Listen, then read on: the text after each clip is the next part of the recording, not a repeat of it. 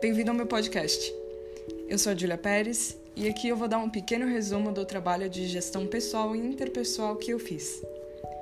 Nesse trabalho, eu entrevistei Paula Pérez, minha mãe, que é administradora de empresas. Inicialmente, eu descobri que sua primeira opção de graduação não era essa, e sim biologia, devido ao seu grande interesse na área de genética. Ela sempre foi muito boa nisso. Uh, mas depois de uma autoanálise aprofundada, causada por um, uma conversa e um eventual choque de realidade dos seus pais, e de verificar benefícios econômicos trazidos pela profissão, ela decidiu cursar em administração, que, por sinal, em 1992, estava muito na moda. Não houve arrependimentos, porque a função pode ser, como ela, muito eclética, dinâmica e comunicativa, ou seja, ela não precisava ficar parada em um lugar só. Sempre estava fazendo várias coisas ao mesmo tempo, coisas diferentes, sempre inovando. Então nunca, nunca ficava uma coisa tediosa.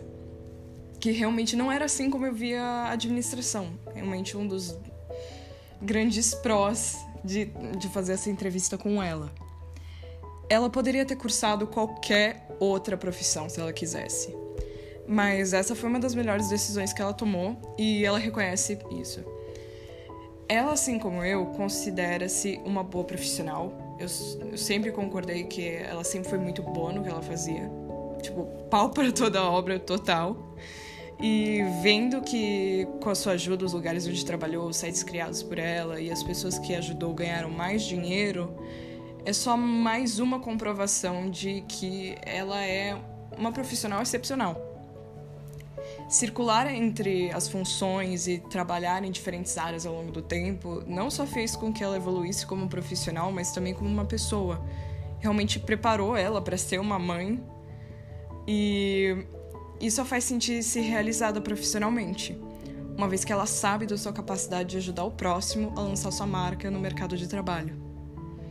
E realmente esse trabalho foi foi ótimo de fazer, foi muito bom para eu conhecer um pouco mais a minha mãe e o que ela cursou e talvez ter uma ideia do que eu quero fazer na vida, porque eu não faço ideia.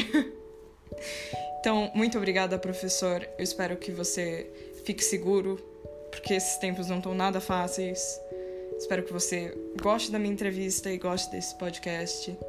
Muito obrigada e um beijo grande.